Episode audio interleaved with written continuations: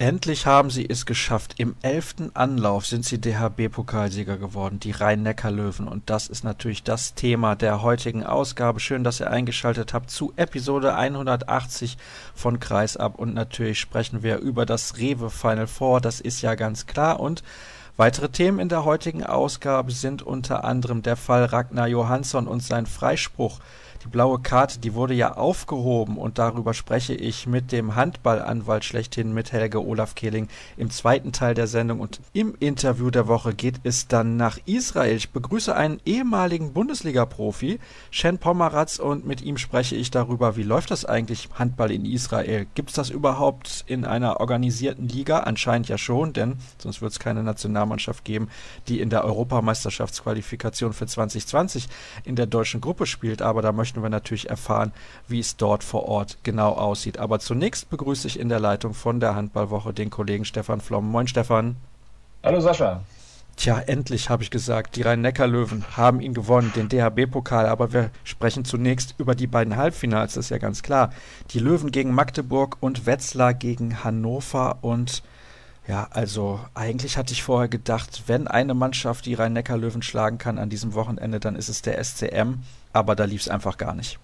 Nee, also das war ein komplettes Desaster. Das hatte Bennett Wiegert hinterher in der Pressekonferenz auch gesagt, als er meinte, wir waren 55 Minuten lang nicht wir selbst. Und genau so ist es gewesen. Also es war von den Magdeburger Stärken, die dieses Team ja zweifelsohne hat, wenn man sich anguckt, dass die seit dem 23. November vergangenen Jahres in der Bundesliga ungeschlagen sind, da war nichts davon zu spüren. Wir hatten uns vorher natürlich im Kollegenkreis unterhalten und ich fand die eine Formulierung von dem Kollegen Frank Schneller war das, glaube ich, sehr treffend. Der meinte, dass jetzt eigentlich die Mannschaft der Saison auf die Mannschaft der Stunde trifft mit den Löwen und den Magdeburgern, aber die Mannschaft der Stunde hatte dann wohl wirklich 55 gebrauchte Minuten.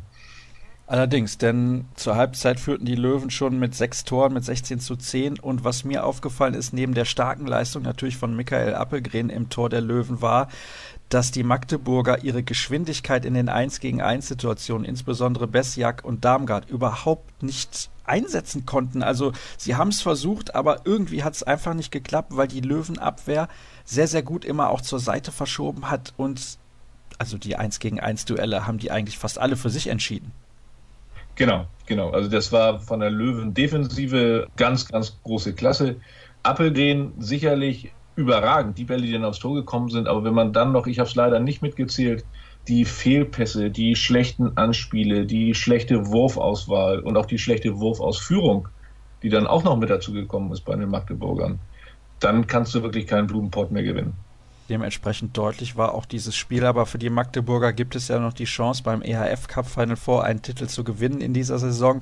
Und das Final Four wird in Magdeburg ausgetragen. Also von daher sollte man sich jetzt relativ schnell darauf fokussieren und in der Liga kann man ja auch noch relativ hoch die Saison beenden und trifft dort am Donnerstag wieder auf die Rhein-Neckar-Löwen. Ist natürlich auch ein bisschen mhm. blöd vom Spielplan her, aber ja, das kann man vorher natürlich nicht wissen. Das ahnt man ja nicht. Aber das meinte der Marc-Henrik Schmidt, meinte das im Vorfeld des Final Four, meinte er, dass eben bis zum Wochenende vor dem Rewe Final Four in Hamburg galt die Konzentration der Liga. Da war ja, glaube ich, zum Schluss der klare Sieg auch gegen Hannover, der die Magdeburger nochmal ganz weit nach vorne gebracht hat dass die Konzentration dann eben auf Hamburg gelegen hätte und jetzt wird die Konzentration ganz klar auf dem, wie heißt es so schön, Otto Stadt EHF Finals oder irgendwie sowas heißt das ja in Magdeburg, ne? liegen und ich traue den Magdeburgern da tatsächlich vor allem vor heimischem Publikum den großen Wurf zu. Absolut, das wird sehr spannend und darüber werden wir natürlich hier im Podcast auch sprechen, das ist ja ganz logisch. Und wir sprechen auch über das zweite Halbfinale die HSG Wetzlar war mal wieder mit dabei. Einst ja auch als HSG Dutenhofen Münchholzhausen noch als Zweitligist in ihrer Aufstiegssaison in die erste Bundesliga. Damals warst du schon in der Halle, ja. Da ich nehme an, du bist bei allen ja. Final Fours gewesen, oder nicht, Stefan? Nee, nee, nee, nee, nee, das nicht, das nicht. Aber an den Auftritt der HSG Dutenhofen Münchholzhausen kann ich mich durchaus noch, noch erinnern. War damals nicht noch Markus Bauer dort aktiv? Ich meine ja. Ist schon ein wenig länger her. Rainer Dotzauer war der. Oh ja. Der Allerdings, legendär. Vielleicht sollten wir noch mal ein paar Videoaufnahmen irgendwie rausgraben. Das fände ich ja doch ganz interessant. Äh. Ja, also Wetzlar mit dabei gegen die Recken aus Hannover. Und ja, dabei, aber nicht auf der Platte. Also ja, das war unfassbar. Also vier Tore in einer Halbzeit ja. war natürlich rein gar nichts. Also da hatte man wirklich den Eindruck, dass da das Bild von dem Kaninchen vor der Schlange treffend ist, obwohl die Schlange da viel weniger die Hannoveraner gewesen sind, glaube ich, sondern die Atmosphäre in der Barclaycard Arena. Was hinterher auch so ein bisschen anklang, was man eigentlich nicht verstehen konnte, weil auch Wetzlar hat ja gestandene Spieler in seinen Reihen. Ich meine, da ist auch ein Stefan Knier dabei und, und, und ne? also das sind ja auch keine Oberligaspieler, die nun auf einmal denken, oh Gott, oh Gott, eine große Halle. Aber diese Atmosphäre muss die HSG so dermaßen gehemmt haben, dass eben auch absolut nichts ging. Auch in dem Halbfinale haben wir eine überragende Torhüterleistung gesehen von Martin Ziemer in dem Fall, wohingegen der Benjamin Buric eben nichts zu fassen gekriegt hat. Und das sind dann eben die Sachen, die, wie meine Nikola Jakobsen, das ist doch so schön, Handball kann so einfach sein. Wenn es läuft, dann läuft's. So war es allerdings und Hannover hat ja dann in der zweiten Halbzeit einen gehörigen Gang zurückgeschaltet, also ja, zur Pause okay. mit elf Toren geführt und am Ende mit sechs Toren, Entschuldigung, mit fünf Toren gewonnen. Da hätten mich ja. meine mathematischen Fähigkeiten beinahe verlassen, aber ein 24 zu 19, das deutlicher war, als das Ergebnis es aussagt. Was hast du denn dann gedacht vor dem Finale? Hannover hat wirklich eine Chance gegen die Löwen? Weil ich habe gedacht, so wie die Löwen aufgetreten sind im Halbfinale, das war für mich eigentlich das Knackpunktspiel. Hat Hannover ja. im Endspiel keine Chance. Natürlich hängt das Herz auch so ein bisschen immer am Außenseiter dann. Und ich hatte gedacht, gut, wenn sie tatsächlich super ins Spiel kommen, was ja auch recht gut losging. Ich glaube, Ziemer hat ja die ersten Dinger gehalten und auch den sieben Meter von Sigurdsson gehalten. Aber auf der anderen Seite waren die Löwen nach dem Halbfinale so selbstbewusst und gleichzeitig auch locker, sicherlich auch Patrick Götzky hat dann immer im Gespräch noch, ja, das Wichtige kommt morgen und wir haben noch nichts erreicht und und und. Aber ich glaube, für die Löwen war mit dem Halbfinale klar, wenn wir auch nur annähernd diese Leistung nochmal aufs Parkett bringen, dann stoppt uns hier keiner. Und auch das hatte Nikola Jakobsen ja, glaube ich, bei der Abschlusspressekonferenz in Mannheim noch gesagt, wenn ich da die Kollegen richtig zitiere. Die Löwen sind die beste Mannschaft bei diesem Turnier. Sie müssen es nur zeigen und sie haben es gezeigt. Und das in einer Art und Weise, vor der man wirklich nur den Hut ziehen kann. Sie haben also eigentlich beide Spiele relativ souverän bestritten. Klar, im Finale gab es dann nochmal eine Phase kurz vor der Halbzeit, wo sie eigentlich schon weg waren. Ja. Nochmal eine kleine ja, Schwächephase und dann sind sie ja, nur mit plus zwei in die Kabine Halbzeit gegangen. waren sie, glaube ich, auch auf zwei Tore ran. Aber wenn dann Herr Schmid anfängt, seine acht Tore in der zweiten Halbzeit zu werfen, ja mein Gott, was willst du da machen? Ne? Für dich hatte also Hannover im Prinzip das Maximum rausgeholt. Ja, ja, ja. Und natürlich auch das Maximum auch in der Hinsicht, dass sie nun im europäischen Konzert im nächsten Jahr dabei sind oder in der kommenden Saison. Ich weiß nicht, ob das vielleicht auch noch so ein paar Prozente ganz tief im Hinterkopf gekostet hat, dass man gesagt hat, na gut, wir sind auf jeden Fall im ERF-Pokal nächstes Jahr, was ich mir aber eigentlich nicht vorstellen kann, weil es ja auch Jungs, das sind alles voll Profis und wenn die die Chance haben, erstmals in der Vereinsgeschichte den DHB-Pokal zu holen, dann werden sie es sicherlich auch wollen. Glaubst du, das hat jetzt auch irgendwelche Auswirkungen, also dieser Pokalsieg der Löwen auf den restlichen Verlauf der Meisterschaft, dass sie jetzt nochmal entspannter in diese letzten Spiele gehen? Klar, es gibt jetzt erstmal dieses Schlüsselspiel zu Hause gegen Magdeburg für die Löwen, aber mhm. auch dann in den verbleibenden Partien. Es sind ja nur noch sechs Spiele, also die meisten Mannschaften ja. haben schon 30 Begegnungen absolviert, aber die Löwen eben zwei Spiele weniger als der Rest. Also ich kann mir beileibe nicht vorstellen, dass da noch irgendwas anbrennt in der Saison. Also die Löwen werden diese Saison krönen mit dem Double und das auch absolut verdient. Haben dann eben tatsächlich auch den nächsten Fluch abgelegt und mal gucken, was sie dann nächstes Jahr in der Champions League machen. Das ist ja die große Frage. Werden sie da endlich mal dann so weit kommen, wie es der Kader auch hergibt? Weil, wenn wir ehrlich sind, sie haben in den letzten Jahren mehr oder weniger die Champions League abgeschenkt. In dieser Saison insbesondere. Das wussten wir ja durch diese ja. Terminthematik. Aber dieser Kader mit Steffen Feeth noch dazu, mit Abutovic in der Abwehr, mit Yannick Kohlbacher vorne. Also ich sehe die nächstes Jahr stärker besetzt als diese Saison. Ja, ja, ja, auf jeden Fall. Und dann muss man mal sehen, wie sich das im europäischen Konzert dann weiter fortsetzt. Ne? Wir wissen ja alle, um wie das in Skopje nun nicht weitergeht. In Westbrem wird der Umbruch meines Erachtens noch dauern. Ne? Die werden auch nicht sofort wieder da sein. Kiel muss man immer auf der Rechnung haben. Schwer enttäuscht war ich von Flensburg, ganz ehrlich. Aber Flensburg hat ja dann auch einen größeren Umbruch vor sich. Beide Torhüter gehen weg. Da muss man mal gucken, was da passiert. Ne? Von daher sehe ich die Löwen ganz, ganz weit vorne. Und vor allem mit dem gewachsenen Selbstbewusstsein, was sie dann eben haben. Ihr habt es jetzt exklusiv gehört. Stefan Flom sagt Rhein-Neckar-Löwen Champions League-Sieger 2019. Auf jeden Fall Final Four-Teilnehmer und dann kommt jetzt die 5 Euro ins Phrasenschwein. An dem Wochenende in Köln kann alles passieren. Das ist ja schon mal eine Ansage. Also die Löwen für dich im Final Four 2019. Schön, dass du meine Aussage noch ein bisschen untermauerst sozusagen. Ich möchte nicht vergessen, dass es ja auch noch das Amateurfinale übrigens gab an diesem Wochenende. Der TuS Spenger, Aufsteiger in die dritte Liga, hat sich mit einem 26 zu 22 Erfolg gegen die zweite Mannschaft des HCL Florenz den Titel gesichert und ich möchte auch noch eingehen auf die TV-Quoten. Das Halbfinale der Löwen gegen Magdeburg und auch das Endspiel waren ja bei der ARD zu sehen. Halbfinale 540.000 Zuschauer, 5,4% Einschaltquote. Finale 620.000 Zuschauer, 6,4% Marktanteil. Und wer das nicht weiß, normalerweise ARD und ZDF, die liegen immer so bei 11, 12, 13 Prozent, je nachdem, was an den Tagen auch so gesendet wird bei den anderen Sendern. Und ich habe da auch mal ein paar Vergleichsquoten. An dem Samstag beispielsweise gab es um 10.43 Uhr Folge 191 von Leopard, Seebär und Co. hatten 670.000 Zuschauer. Dann wurde um 13 Uhr ausgestrahlt ein elf Jahre alter deutscher Fernsehfilm Was heißt hier Oma? 640.000 Zuschauer und um 23.41 Uhr bei Maria Wern Kripo Gotland Stille Wasser Wiederholung eines bereits mehrfach ausgestrahlten Films bzw. einer Folge 780.000 Zuschauer. Sind wir uns einig, Stefan, dass die TV-Quoten sehr enttäuschend sind? Ja, also das ist meines Erachtens sogar ein Schlag ins Kontor für den deutschen Handball. Es wird sicherlich seine, seine Gründe geben. Ich glaube jetzt nicht, dass wenn man die Sky-Zuschauer dazu addiert, dass sich die Zahlen so signifikant verbessern werden. Für mich ist Fakt, Handball ist eben ein Wintersport sozusagen. Ne? Wenn es draußen dunkel wird, geht man in die Halle. Das Wochenende war nun jedenfalls bei uns im Norden, ich weiß nicht, wie es bei euch unten ausgesehen hat, bot doch deutliche Alternativen. Das erste Halbfinale lief parallel zum Abstiegskampf in der Fußball-Bundesliga. Ja, das ist natürlich ein Ding der Unmöglichkeit, da jetzt noch irgendwie eine große Termindiskussion aufzumachen. Aber ich glaube schon, dass da mehrere negative Faktoren sich dann tatsächlich potenziert haben, die zu einem solch enttäuschenden Ergebnis geführt haben.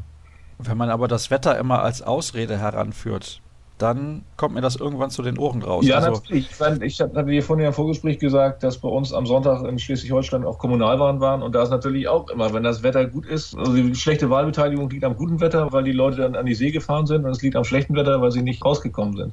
Ne, also ja, ich denke aber, dass da auch Frank Bohmann, auch der HBL-Geschäftsführer in Zusammenarbeit mit ARD und Sky auch in die tiefergehende Analyse gehen wird und auch da irgendwann in die Bütt muss, um auch diese Zahlen zu erklären.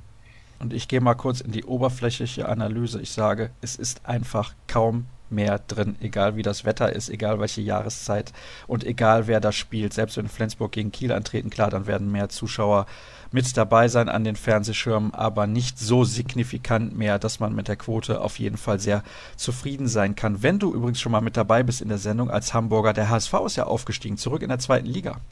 Der HSV ist zurück in der zweiten Liga, obwohl das eine Fehlinformation ist. Das sind Fake News, weil der HSV war nie in der zweiten Liga. Das stimmt natürlich. Erstmals in der zweiten Liga.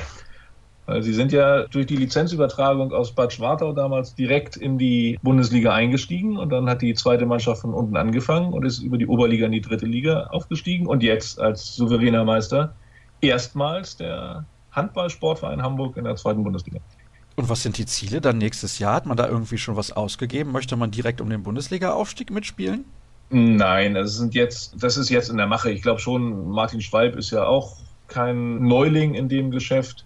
In Zusammenarbeit mit dem Clubpräsidenten Marc Evermann und den anderen Leuten, die da mit dabei sind. Stefan Schröder, der ja seine aktive Karriere beendet hat und jetzt mehr ins Marketing einsteigt. Es sind diverse Spieler verabschiedet worden. Neuzugänge stehen meines Erachtens noch nicht fest meines Erachtens kann es für den HSV in dieser ersten Saison erstmal nur darum gehen, die Klasse zu erhalten, was schwierig genug werden wird, weil wenn ich recht informiert bin, gibt es im nächsten Jahr fünf Absteiger aus der zweiten Bundesliga, ne? durch die Reduzierung der Liga. Ja, aber ich traue doch den Hamburgern schon zu, dass sie da einen guten Kader auf die Beine stellen. Ich meine, es wird viele Sicherlich Akteure geben. Sie Kader auf die Beine stellen, aber wenn du dir anguckst, von den vier Aufsteigern, schätze ich mal, ist Krefeld, Krefeld-Dormagen heißen sie ja, am leichtgewichtigsten sozusagen, aber ich meine mit Ferndorf und dem TV Großwallstadt, da kommt auch was mit hoch, die auch sicherlich, also im Falle Großwallstadt, da soll die zweite Liga bestimmt auch nicht Endstation bleiben. Man hat mit den Rhein-Vikings, mit El Florenz auch Schwergewichte, die auch noch weiter nach oben wollen. Also ich kann mir da eine höchst spannende Saison in der zweiten Liga am nächsten Jahr vorstellen. Die beste zweite Liga aller Zeiten. Hatte ich in so einer Kolumne der, der, der Handballwoche tatsächlich auch mal geschrieben. Aber da auch unter der Voraussetzung, oder was heißt Voraussetzung, mit dem Detail, dass vielleicht ja auch der VfL Gummersbach noch absteigen kann. Aber wir haben dann dabei auf jeden Fall Tusem Essen, ja. Baling, Rimpa, ja. Nordhorn, dann die Aufsteiger, die du genannt hast, inklusive Großwaldstadt und Hamburg. Also das wird auf jeden Fall eine sehr, sehr interessante Saison werden und wie man ja nun munkelt in der Szene, werden alle Spiele bei Sport Deutschland TV zu sehen sein. Also Handball satt für alle, die sich dafür interessieren. Und es gibt gleich noch ein paar Interviews in der heutigen Ausgabe, nämlich das zunächst mit Helge Olaf Keding. An dich, Stefan, herzlichen Dank für deine Einschätzung rund um das Rewe Final Four und noch ein wenig mehr. Und wir machen die erste kurze Pause in der heutigen Ausgabe. Gleich sind wir zurück hier bei Kreis ab. Im zweiten Teil der heutigen Ausgabe beschäftigen wir uns wie angekündigt mit Handballrecht. Und wer sollte sich da besser auskennen als der Kollege von handballrecht.de, Helge Olaf Keding. Hallo Helge. Ja, moin, hallo zusammen. Es hat natürlich einen guten Grund, dass wir miteinander sprechen. Wir haben die Thematik in der vergangenen Woche hier bei Kreisab schon angerissen. Damals habe ich mit Arne Wohlfahrt darüber gesprochen, welche sportlichen Auswirkungen die rote und dann auch blaue Karte gegen Ragnar Johansson vom TV Hüttenberg hatte. Und jetzt sprechen wir mal über die juristischen Auswirkungen. Die Hörer unseres Podcasts werden natürlich wissen, was es mit der blauen Karte genau auf sich hat. Trotzdem würde ich dich gerne darum bitten, dass du vorab nochmal genau erläuterst, welche Konsequenzen hat die blaue Karte bisher gehabt? Also die blaue Karte löst nach 17.1 Rechtsordnung eine automatische Sperre von einem Spiel aus. Das bedeutet, es ist so geregelt, wenn ein Schiedsrichter einen Spieler oder Mannschaftsoffiziellen oder Trainer, wie auch immer, disqualifiziert, also sprich die rote Karte zeigt und anschließend die blaue Karte zeigt, ist der Spieler automatisch für ein Spiel gesperrt. Das ist so Regelwerk. Gab es ja in der Vergangenheit nicht so oft die blaue Karte, also zumindest habe ich das nicht so wahrgenommen. Oder ist das eine Fehlwahrnehmung meinerseits? Ich glaube, Andreas Thiel hätte gesagt, dass es das zweimal gegeben hätte in der Saison bis jetzt. Ja, das kommt nicht so oft vor, im Bundesliga-Bereich nicht. Also wie gesagt, ich habe es noch nicht so oft wahrgenommen und dementsprechend ist das ja eine Ausnahmesituation. Gab es bislang mal Fälle, in denen diskutiert wurde, war die blaue Karte richtig oder falsch? Ist dir das mal irgendwie untergekommen? Nein, es ist so, man muss die Schiedsrichter ja wirklich auch loben. Die machen immer normalerweise einen Riesenjob. Und wenn die eine blaue Karte zeigen, dann hat das schon was für sich. Deshalb eine blaue Karte anzufechten, das ist mir jetzt so noch nicht vorgekommen. Jedenfalls nicht im oberen Bereich. Ich hatte das schon mal in tieferen Bereichen, aber in oberen Bereichen noch nicht. Nun ist es also dann das erste Mal, dass gegen so eine blaue Karte Einspruch eingelegt wurde. Du hast den TV Hüttenberg vertreten. In dieser Angelegenheit war für dich von Anfang an klar, dass das erfolgreich zu Ende gehen würde? Das kann man vor Gericht nie sagen, aber ich war mir sehr sicher, dass wir sehr gute Argumente hatten. Diesen Argumenten ist das Gericht dann ja auch letztlich gefolgt. Vielleicht kannst du diese Argumente nochmal auflisten. Es geht im Wesentlichen darum, dass die aus meiner Sicht die Strafgewalt der Schiedsrichter enden muss nach dem Abpfiff. Das ist auch das ganze System. Wenn ein Schiedsrichter, also wenn als Beispiel ein Spieler noch eine Beleidigung nach dem Abpfiff ausspricht oder irgendwie jemand haut, dann können die Schiedsrichter den nicht mehr disqualifizieren, sondern sie schreiben einen Sonderbericht und übergeben damit der spielleitenden Stelle die Angelegenheit und die setzt dann fest, welche Strafe daraus folgt. Und ein anderes Argument ist, es ein Eingriff in die Berufsfreiheit im Bundesliga-Bereich ist. Also der, angenommen, die hat es zu Unrecht erteilt, offensichtlich, das ist wichtig, dann wird der Spieler ja in seiner Berufsausübungsfreiheit gehindert. Und da haben wir das Grundgesetz, was dagegen spricht. Und das ist im Fußball schon längst durchdiskutiert. Da hinken wir im Handball noch ein bisschen hinterher. Im Fußball war das längst durchdiskutiert. Wenn das offensichtlich falsch ist, wird natürlich die Sperre aufgehoben. Ich muss sagen, dass die Unanfechtbarkeit der Tatsachenentscheidung, die spricht ja immer dagegen. Also die Schiedsrichterentscheidung ist unanfechtbar im Normalfall. Es sei denn, die Schiris haben einen Regelverstoß begangen. Das ist was anderes. Aber diese Unanfechtbarkeit der Tatsachenentscheidung, dass die sich auf ein Spiel beschränkt und genau auf das Spiel beschränkt, das ist das Gericht mitgegangen. Hat gesagt, gut, Grundrechte, ja, schön. Da gibt es auch schon ein Urteil der ersten Kammer des Bundessportgerichts, die für die dritte Liga und abwärts zuständig sind, die das so gesehen haben. Aber das Gericht hat jetzt gesagt, nee, wir können auch aus der Rechtsordnung direkt das ableiten. Da gibt es nämlich so eine ganz versteckte Vorschrift, wo drin steht, dass das Bundessportgericht am dritten Tag verhandeln muss, wenn gegen eine automatische Sperre Einspruch eingelegt wird. Naja, und daraus muss man ja folgern, wenn es dann schon so eine zeitliche Vorschrift gibt, dann muss es ja auch möglich sein, die blaue Karte aufzuheben. Das hat, wenn ich das jetzt richtig verstanden habe, ich bin natürlich alles andere als ein Jurist, relativ große Konsequenzen für die Zukunft. Es hat zumindest erstmal die Konsequenzen, dass die bisher vertretene Meinung, die ich auch im Internet gefunden habe, auf verschiedenen Veröffentlichungen von den Experten aus den Landesverbänden, dass das überdacht werden muss. Jetzt muss ich dazu sagen, das Urteil ist nicht höchstinstanzlich. Es gibt über diesem Bundessportgericht noch ein Bundesgericht und das hat sich mit dieser Thematik noch nie befasst wird sich hier in diesem Fall auch nicht damit befassen, weil ich nicht davon ausgehe, dass die HBL in Revision geht. Aber es kann mal sein, dass ein anderer Fall irgendwann mal dahin getrieben wird, obwohl ich nicht glaube, dass sich das Bundesgericht auch unseren Argumenten dann verschließen könnte. Wie gesagt, in anderen Sportarten ist die Sache längst durchdiskutiert. Im Fußball gibt es auch einen Automatismus bei einer roten Karte. Allerdings wird diese rote Karte dann vom Kontrollausschuss des DFB dann kontrolliert und es ist auch möglich, wenn sich herausstellt, dass da nichts war, die sofort aufzuheben. Und das hatten wir im Handball eben nicht, diesen Automatismus, dass sich das jemand nochmal anschaut. Nun hast du eben gesagt, ihr habt natürlich Argumente geliefert, die das Gericht überzeugt haben. Ging das auch über verbale Argumente hinaus? Sprich, habt ihr Videomaterial eingesetzt und hat das Gericht dieses Videomaterial auch genutzt und zugelassen? Ja, die beiden Schiedsrichter waren als Zeugen geladen und es wurde auch das Video vorgespielt. Videobeweis ist meiner Meinung nach sowieso zulässig, wenn er sich nicht gegen eine Tatsachenentscheidung richtet. Da gibt es auch vielerorts veraltete Auffassungen von den unteren Handballgerichten, die mal gesagt haben, Videobeweis ist grundsätzlich nicht zulässig. Das halte ich schon seit Jahren für grundfalsch. Und das ist jetzt abermals vom Bundessportgericht Zweite Kammer bestätigt worden. Die hatten das allerdings vor zwei Jahren schon mal gesagt. Da haben die im Zweitligaspiel Baunatal gegen Coburg, das haben die wiederholen lassen. Aufgrund eines spielentscheidenden Regelverstoßes der Schiedsrichter, der per Video nachgewiesen worden ist. Heißt das jetzt, wenn ich in, sagen wir mal, der Oberliga ein Spiel filme mit meiner Kamera privat, dort gibt es eine ähnliche Situation und auch einen ähnlichen, ich nenne es jetzt mal Fehler der Schiedsrichter bei ihrer Entscheidung, dass ich dann vor Gericht gehen kann und diese blaue Karte anfechten kann?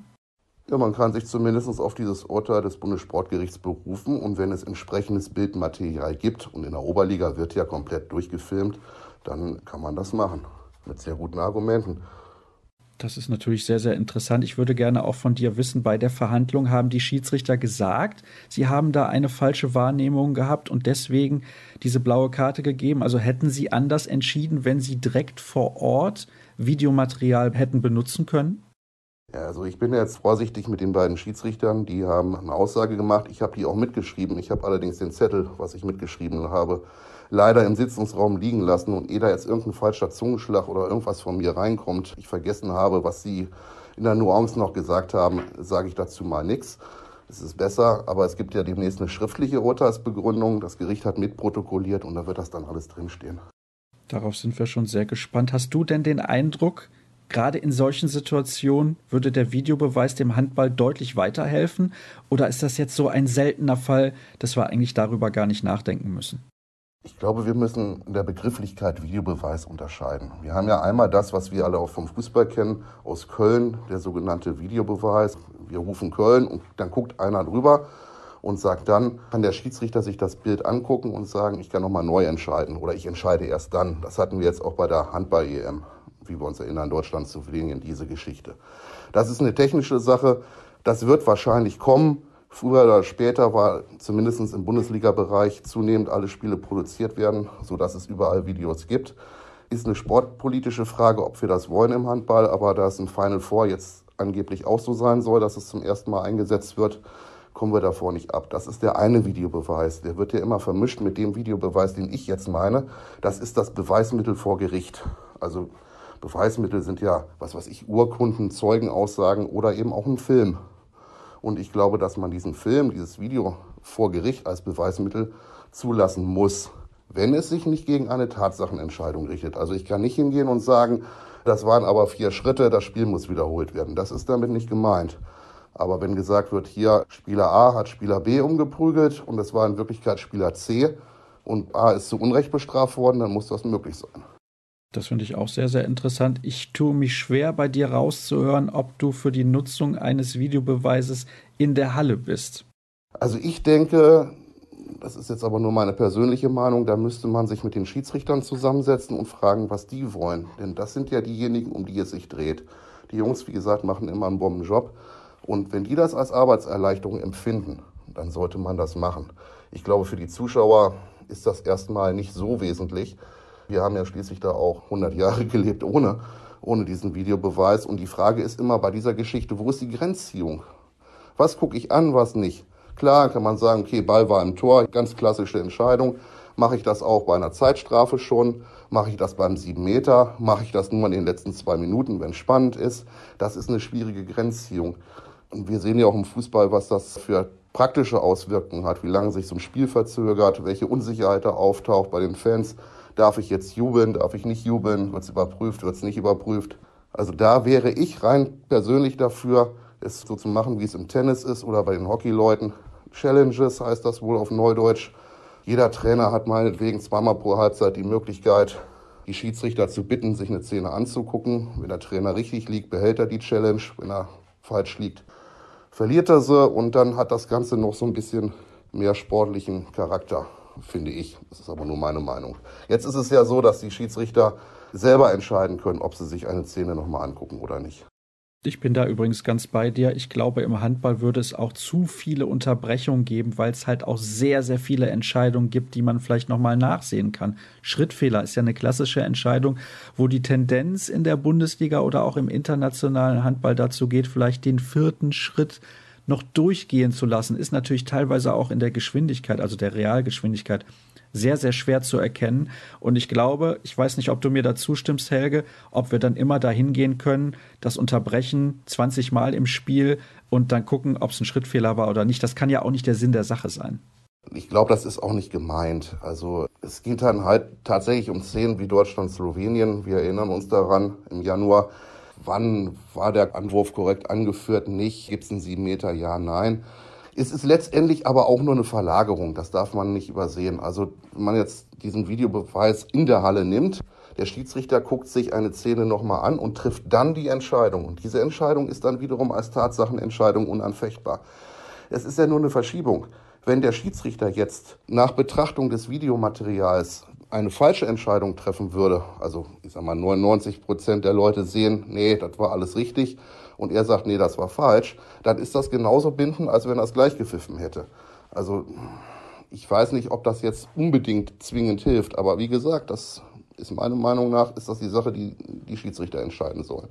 Da sollte man den Elitekader und die Jungs zusammensuchen, die da pfeifen und sagen, wollt ihr das? Ist das eine Hilfe für euch, ja oder nein?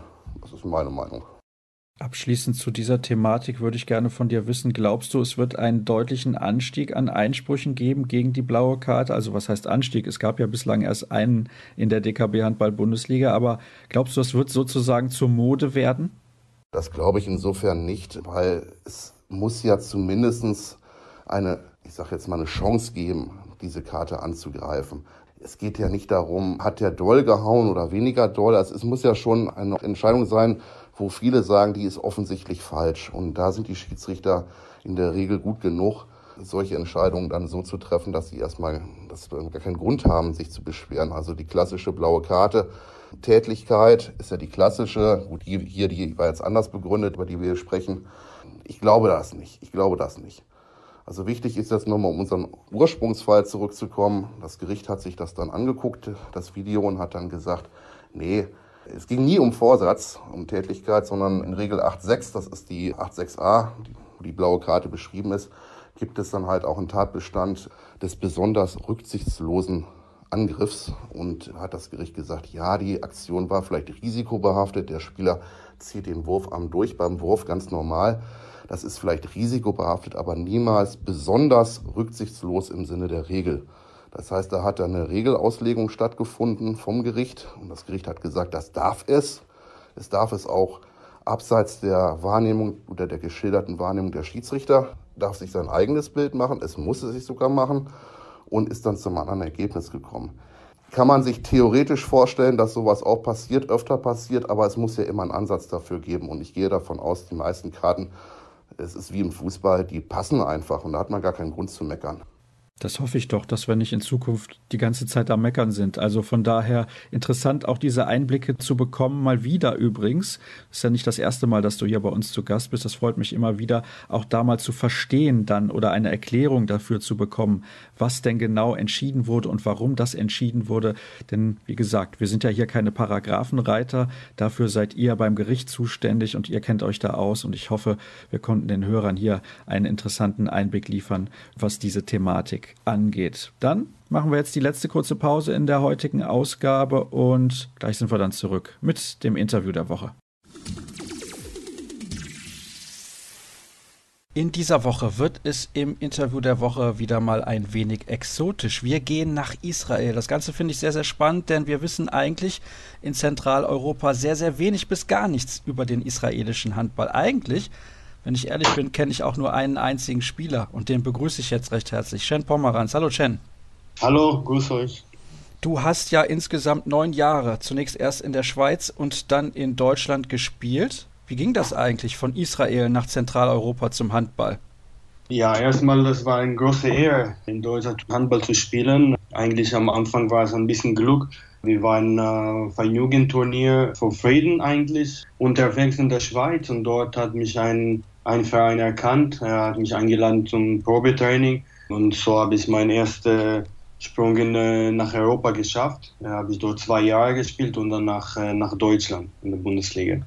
Du hast eine deutsche Großmutter, habe ich gelesen. Konntest du damals schon die deutsche Sprache oder war das am Anfang für dich in der Schweiz schwierig? Also von der Sprache her war es schwierig. Ich konnte fast kein Deutsch sprechen und natürlich in der Schweiz das ist noch ein Tick schwieriger. Aber ich habe das gelernt erstmal in der Schweiz. Danach habe ich das umgesetzt in Deutschland und seit ich in Deutschland bin, es ging relativ schneller, hauptsächlich zu verstehen und danach auch natürlich zu reden. Und ich merke, du sprichst immer noch sehr, sehr gut Deutsch, von daher ist das gar kein Problem und auch schön, dass wir miteinander sprechen können. Und ich habe es ja gesagt, Handball in Israel ist ein bisschen exotisch. Kannst du uns etwas erzählen, wie es da aussieht mit der Ligastruktur? Wie viele Mannschaften gibt es dort? Wie professionell oder eher wahrscheinlich semi-professionell ist Handball in Israel? Ja, exotisch ist das richtige Wort eigentlich. Also die Liga die erste Liga hat zwölf Mannschaften. Das ist auf jeden Fall semi-professionell. Die ersten ein oder zwei Mannschaften waren zurzeit auch professionell. Es wird mit der Zeit immer professioneller. Projekt, wo ich ein bisschen gespielt habe in Maccabi Tel Aviv, wir waren Vollprofis bis zum letzten Saison. Deswegen haben wir auch geschafft, ein bisschen ein Stück weiter in Europa zu kommen, in die IHF-Hauptrunde zu qualifizieren. Aber ähm, natürlich, wir haben noch einen Riesensprung hier vor uns zu machen, wenn wir wollen die Qualität in Europa irgendwie schaffen. Aber der Plan ist dort, also das wird von Jahr zu Jahr verbessert, mehr Geld investiert und es gibt mehr Zuschauer von Jahr zu Jahr. Aber wie gesagt, wir haben noch ein, ein Stück Sprung vor uns und ich hoffe, dass wir das auch hinkriegen. Also du sagst, es ist schon eine gute Entwicklung in Israel im Handball zu sehen und nicht wie in vielen anderen Ländern vielleicht, dass es nicht vorwärts geht? Also ich kann nicht sagen, das geht vorwärts in das richtige Tempo, wo das sein muss, wie andere Länder, die den Sprung geschafft haben. Aber das geht auf jeden Fall vorwärts. Es wird immer professioneller obwohl, wie gesagt, das ist immer noch semi-professionell, aber es gibt eine, eine kleine Fortschritte, das geht vorwärts, die Mannschaften sind bereit und bringen bessere Ausländer in die Liga und die setzen langsam die Ziele ein bisschen höher, aber ich gehe davon aus, das wird noch ein bisschen dauern, bis wir einen richtigen Sprung schaffen nochmal. Du hast eben gesagt, du hast bei Maccabi Tel Aviv gespielt. Also wenn ich an Maccabi Tel Aviv denke, dann denke ich an Fußball und natürlich auch an Basketball. Eine sehr, sehr große und erfolgreiche Mannschaft dort in den letzten 10, 15 Jahren gewesen. Haben, glaube ich, auch mehrfach die Europa League im Basketball gewonnen oder Euroleague heißt sie dort besser gesagt. Das heißt, Handball hat zwei sehr, sehr große Konkurrenten bei Mannschaftssportarten. Gibt es andere Sportarten, die dem Handball auch Probleme machen, sozusagen? Erstmal äh, natürlich der erfolgreichste Sport in Israel ist Basketball und äh, Maccabi Basketball, Maccabi Tel Aviv Basketball ist ein sehr, sehr großer Name in israelischer und europäischer Sport. Und sie sind natürlich die, die Hauptmannschaft in Israel. Danach natürlich die Fußballmannschaft von Maccabi Tel Aviv ist auch sehr, sehr gut. Und natürlich dazu kommt noch der Judo, wo in Israel ist ein bisschen sehr weit und Sailing, also Segeln und alles, was mit Meer zu tun. Aber Handballsport ist das dritte größte Sport, also Mannschaftssport. Und kann man nicht mit Basketball und Fußball vergleichen, aber die Ergebnisse der letzten Jahre, zum Beispiel die Qualifikation der Maccabi Tel Aviv zum EAF-Pokal und der Nationalmannschaft bis vor ein paar Jahren, war beeindruckend mit dem Geld, das wurde investiert, also im Vergleich zu dem Geld, das investiert wird. Und Handball braucht noch ein bisschen in Israel, aber das ist auf jeden Fall ein schöner und interessanter Sport hier und langsam werden die Leute das auch erkennen. Konntest du denn davon leben? Also du bist natürlich das prominente Gesicht, denke ich mal, im Handball in Israel, aber deine Mitspieler bei Maccabi, können die davon ihr Leben finanzieren?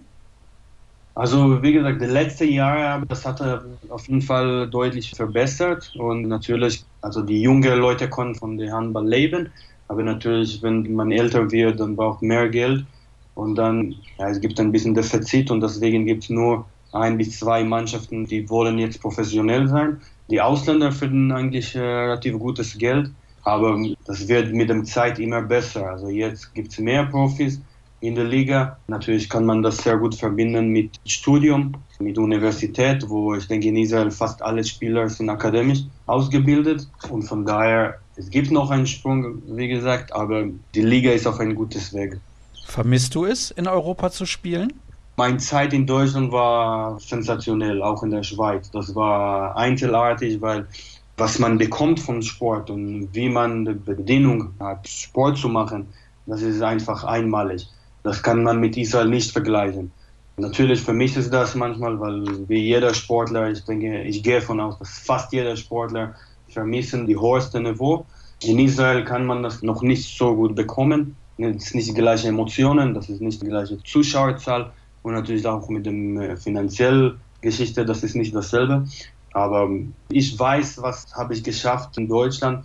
Natürlich konnte ich mir vorstellen, noch weiter zu spielen aber ich konzentriere mich auch auf andere Sachen im Leben.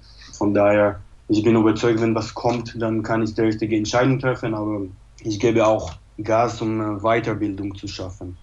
Aber du hast noch nicht ganz aufgehört mit dem Handballspielen. Als wir kurz vor der Aufzeichnung gesprochen haben, hast du gesagt, du bist not retired, also eigentlich noch aktiver Handballspieler, nur ohne Verein.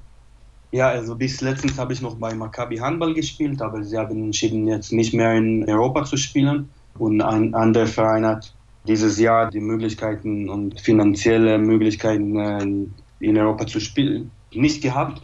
Deswegen habe ich entschieden, okay, ich konzentriere lieber momentan auf andere Sachen. Ich halte mich noch fit und jetzt diskutieren wir, wie die Zukunft aussieht. Von daher, es gibt noch was drin.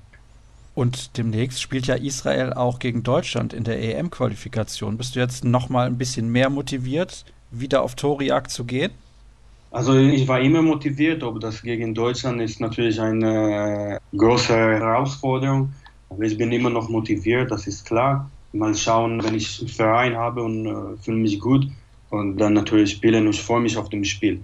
Aber sowieso freut Israel auf das Spiel gegen Deutschland. Also ich habe in meiner Karriere denke, vier, fünf Mal gegen Deutschland international gespielt und jeder Spiel war eine große Herausforderung. Von daher natürlich, ich bin motiviert und wenn ich weiter spiele, dann natürlich freut mich riesig auf dem Spiel. Du wirst jetzt bald 34 Jahre alt, also unabhängig davon, ob du jetzt in der nächsten Saison wieder Handball spielen solltest, irgendwann wirst du ja mit dem Handballspielen aufhören. Möchtest du im Handball bleiben? Das ist eine gute Frage eigentlich. Momentan ich konzentriere mich auf meine Doktorarbeit zum Thema Sporttech und Sponsorship. Ich investigiere was bestimmtes, ein bestimmtes Thema im Sportwelt.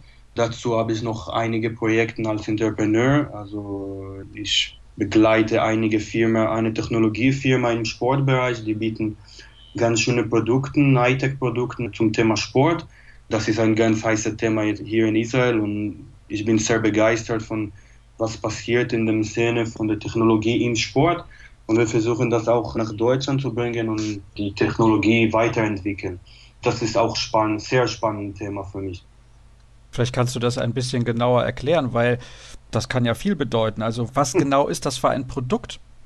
Also ich arbeite ganz eng mit sechs oder sieben Firmen hier in Israel. Der eine ist zum Thema Verletzungsvermeidung, eine zum Thema Taktikermittel mit Videokamerasystemen, eine ist mit Kinder und Jugend. Wir finden eigentlich Talente, Jugend- und Kindertalente in alle Sportbereiche und wir helfen die, sich zu verbessern. Das ist alles ein Programm. Es liegt alles mit sehr viel Hightech drin. Wir arbeiten mit Fan-Engagement-Technologien und so weiter. Natürlich können wir ganz lange über jede einzelne Technologie sprechen, aber es gibt sehr viel, kommt aus Israel zu Thema Technologien. Und das ist, muss ich sagen, das ist sehr, sehr spannend. Wir versuchen das jetzt nach Deutschland zu bringen, weil der Markt, Sportmarkt ist eigentlich besser dort. Aber die Technologie, die wird entwickelt in Israel, das ist sehr, sehr beeindruckend. Und ich bin begeistert von den Ideen, die kommen aus Israel und mit den Business Models, die, die hinterstecken. Und wir versuchen die Distanz zwischen Israel und Deutschland zu verkleinern. Also von Israel die Technologie raus und Deutschland Technologie rein. Das ist interessant. Das klingt auf jeden Fall sehr, sehr interessant. Also gerade was diese Taktikmöglichkeiten dann angeht. Denn ich kann mir vorstellen, für viele Trainer auch in den nächsten 10, 20 Jahren wird das immer interessanter, mit Technologie zu arbeiten und dann auch vielleicht die Spielzüge der Gegner besser analysieren zu können. Also ich finde das sehr, sehr spannend und ich sehe auch schon eine Zeit, wo jeder Spieler irgendwie mit einem Tablet ausgestattet ist, um sich zu Hause dann nochmal Spielzüge genauer ansehen zu können. Ist ja teilweise jetzt auch schon so. Wie intensiv verfolgst du eigentlich dann noch die Handball-Bundesliga oder die Champions League? Ja, also ich verfolge natürlich regelmäßig, so weit wie ich kann. Das wird hier live übertragen. Die Bundesligaspieler und die EHF Champions League wird nicht alles, aber viel live übertragen. Natürlich habe ich noch meine Freunde und Bekannte dort in den verschiedenen Vereinen. Und das liegt mir noch im Blut. Das heißt, ich verfolge ganz, ganz eng die Bundesliga meistens. Und was sagst du? Gefällt dir die Entwicklung der Bundesliga? Viele sagen ja, die Bundesliga ist nicht mehr die beste Liga in der Welt. Also das ist eine subjektive Meinung. Für mich wird es immer noch die beste Liga der Welt und vor allem die interessanteste von allem die Media und die Coverage und alles, wie man die Liga aufstellt, das ist für mich immer noch Nummer eins. Ich habe auch ganz gute Erinnerungen von manchen Hallen und manche Kollegen, Mannschaften und so und so weiter. Das heißt, für mich in Deutschland wird immer noch Nummer eins und auch was dahinter steckt, die Zuschauer, die Sponsoren, das ist alles ein Paket für mich und Deutschland war Nummer eins Land der Welt, Handball zu spielen. Und Deutschland macht sehr gute Nachwuchsarbeit, vielleicht fast so gut wie die Franzosen, die gelten als das Nummer eins Land für Nachwuchsarbeit im Handball. Wie ist eigentlich der Nachwuchs in Israel aufgestellt? Spielen mehr Kinder Handball, also deutlich mehr als vor zehn Jahren zum Beispiel? Ja, Handball wird immer größer. Wir fangen das so Amateuren in der Schule, in der sechsten Klasse fangen wir so langsam an und dann entwickeln wir die Kinder ein bisschen weiter. Aber natürlich, das ist noch nicht optimal wir sind noch ein Stück hinten und wir versuchen jetzt diese Gap zu vermeiden oder verkürzen. Deswegen ich persönlich auch investiere in ein Projekt, das hilft Jugend und Kinder, ihr Talent zu erkennen, auch durch Technologien. Das ist auch sehr, sehr interessant und ich finde, dass wenn man die richtigen Talente findet, egal um welche Sportart, dann hilft das viel mehr, den ganzen Sport weiterzuentwickeln. Von daher, wir haben noch einen Riesensprung vor uns, aber ich denke, dass mit den Technologien können wir das schaffen noch zwei Sachen. Es gibt ein, ja, sozusagen ein Kind, eine Jugend, der ist 17, er spielt jetzt bei Gummersbach in der A-Jugendmannschaft. Das ist auch sehr interessant. Ich hoffe, dass die nächste Zeit wird mehr und mehr Jugendtalente aus Israel nach Deutschland und ich finde, das ist der richtige Weg. Wenn wir nicht die perfekte Bedienung haben und Deutschland schon diese Umtausch zu machen, wo es Value für beide Seiten und finde ich spannend und das kann auch Israel auch sehr viel helfen. Und wer könnte da ein besseres Beispiel sein als du, der viele Jahre in Deutschland Handball gespielt hat? Ich fand es sehr, sehr interessant, mich mit dir zu unterhalten, Shen. Und ich bin gespannt auch, wie sich dieser Spieler macht in der A-Jugend des VfL Gummersbach. Da werden wir hier auf jeden Fall mal schauen, was das mit ihm gibt, denn Gummersbach ist ja auch einer der Vereine in Deutschland mit sehr, sehr guter Jugendarbeit. Und ich kann mir schon vorstellen, in ein, zwei Jahren, dass er vielleicht mal in die Bundesligamannschaft reinschnuppert und dann seine ersten Einsatzminuten bekommt. Da bleiben wir auf jeden Fall dran. Das ist ja ganz klar klar. Also nochmal herzlichen Dank, Chen, für deine Zeit. Grüße nach Israel und dann soll es das gewesen sein mit der aktuellen Ausgabe von Kreisab. Weitere Informationen, wie immer, unter facebook.com slash kreisab, bei Twitter at kreisab.de sowie bei Instagram. Dort sind wir zu finden unter dem Hashtag kreisab und nächste Woche hören wir uns dann wieder. Macht's gut.